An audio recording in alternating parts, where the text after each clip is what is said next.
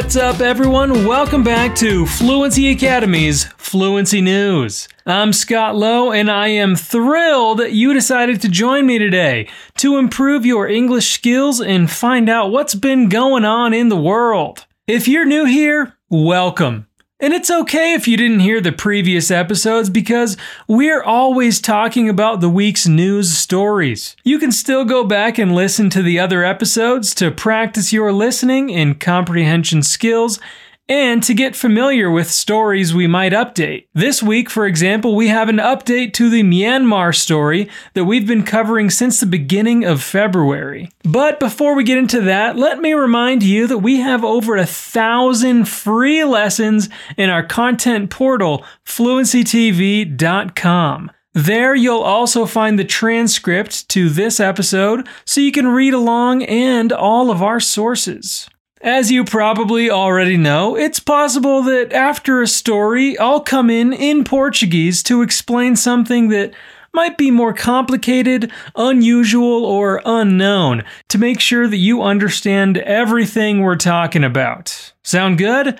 All right, so let's jump in. We're going to start by visiting Myanmar again, as it had the deadliest weekend yet since the protests have started. An advocacy group reported that 22 protesters were killed by security forces in the suburb of Myanmar's main city on Sunday, March 14th. Another 16 anti coup protesters were killed, as well as one policeman in other townships. Hundreds more have been injured, many of them critically, as security forces used live ammunition against civilians. Martial law was imposed in Hlaingthaya and another district of Yangon, Myanmar's commercial hub and former capital, state media announced. Army run Myawaddy television and security forces acted after four garment factories and a fertilizer plant were set ablaze, and about 2,000 people had stopped fire engine from reaching them.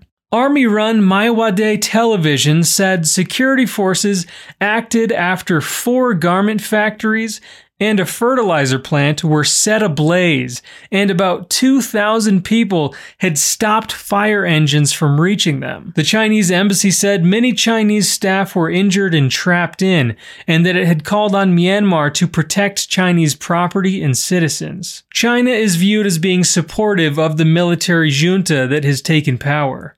Dr. Sasa, a representative of elected lawmakers from the assembly that was ousted by the army, voiced solidarity with the people of Hlaingthaya. The perpetrators, attackers, enemies of the people of Myanmar, the evil SAC, State Administrative Council, will be held accountable for every drop of blood that shed, he said in a message. The latest deaths would bring the toll from the protests to 126 the Assistance Association for Political Prisoners, AAPP, said. It also stated that over 2,150 people had been detained by Saturday, March 13th. Since then, more than 300 have been released. No começo dessa notícia, eu falei que Myanmar teve o deadliest weekend. Quando eu digo deadliest, eu estou usando uma estrutura chamada superlatives. Os superlatives são usados quando estamos falando de uma coisa que é mais do que todas as outras. Por exemplo, o Monte Everest é o mais alto do mundo. O Vaticano é o menor, mais pequeno país, enquanto a Rússia é o maior, mais grande. Em inglês é a mesma coisa. Para criar frases usando o superlativo, vamos usar o the antes do adjetivo e, se ele for pequeno, adicionamos o est ao final. Se for comprido, adicionamos most na frente. Por via de regra, palavras que contêm a partir de duas sílabas ou mais são acompanhadas de most. No entanto, há exceções. Há casos em que apenas adicionamos EST, assim como fazemos em palavras curtas. Lembrando que a divisão em sílabas do inglês é um pouco diferente do português. Temos que observar quantos sons a palavra tem. Uma palavra longa como straight, apesar de ter muitas letras, tem um som só. Straight. Por isso se acrescenta EST ao final dela, quando estamos falando de superlativos. deadly tem duas sílabas, por isso fica deadliest. Basicamente, para formar o superlativo, palavras grandes, mais de duas sílabas, você coloca EST no final.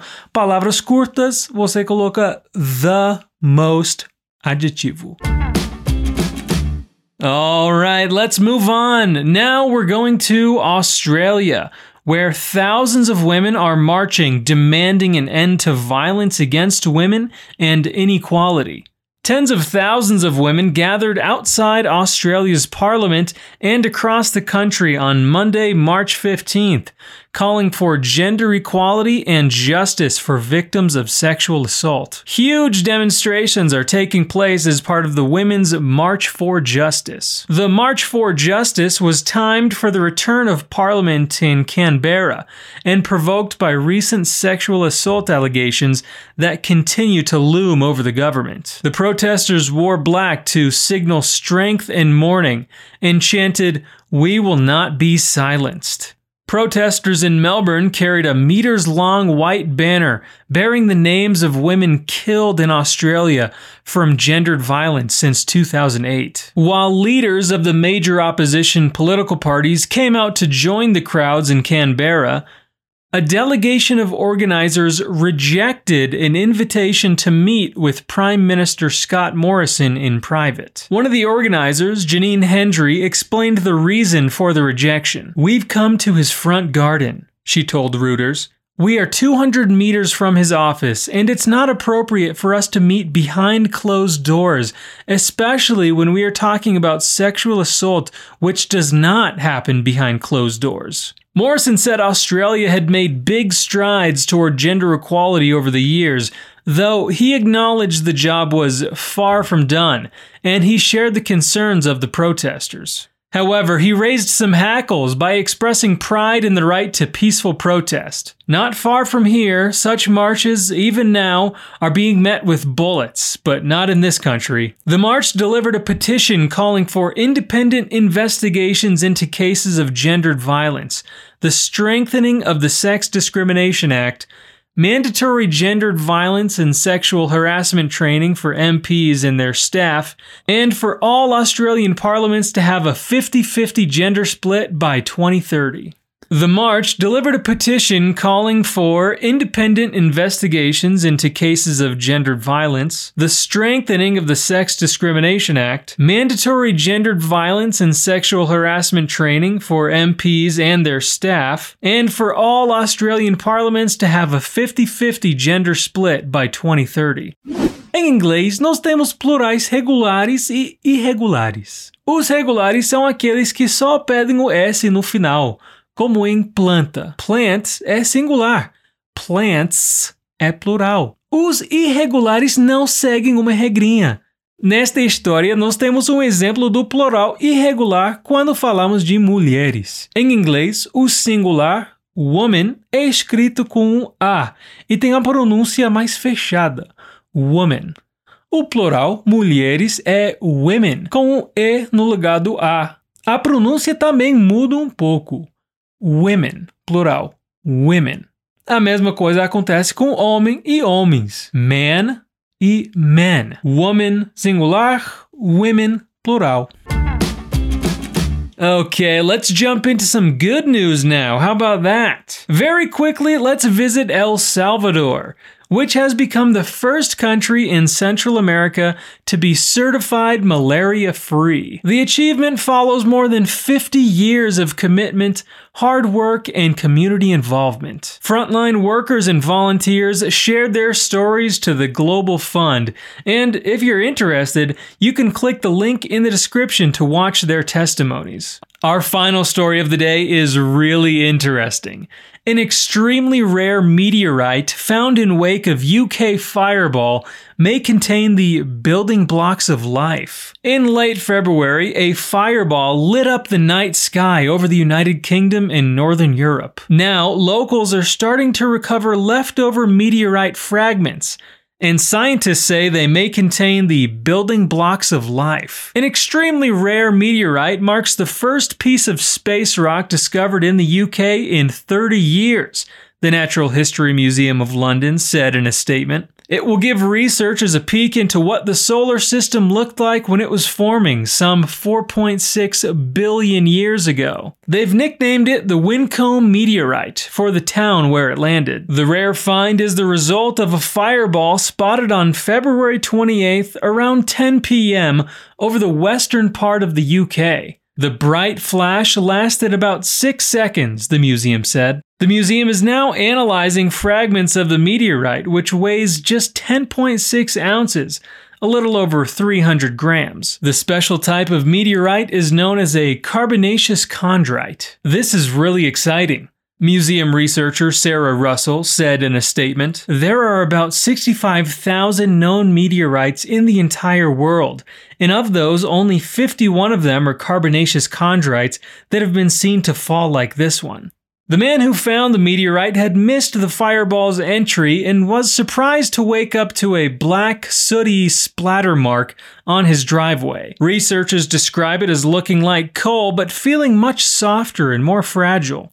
The sample is in such good condition, it's essentially comparable to rock samples from the space missions. The museum said the rock likely holds soft clay minerals, suggesting it once contained frozen water ice. This type of meteorite stems from an asteroid that formed millions of years ago, when the planets in our solar system were forming. Scientists believe they hold precious information about our early solar system. Meteorites like this are relics from the early solar system, which means they can tell us what the planets are made of, Russell said. But we also think that meteorites like this may have brought water to Earth, providing the planet with its oceans.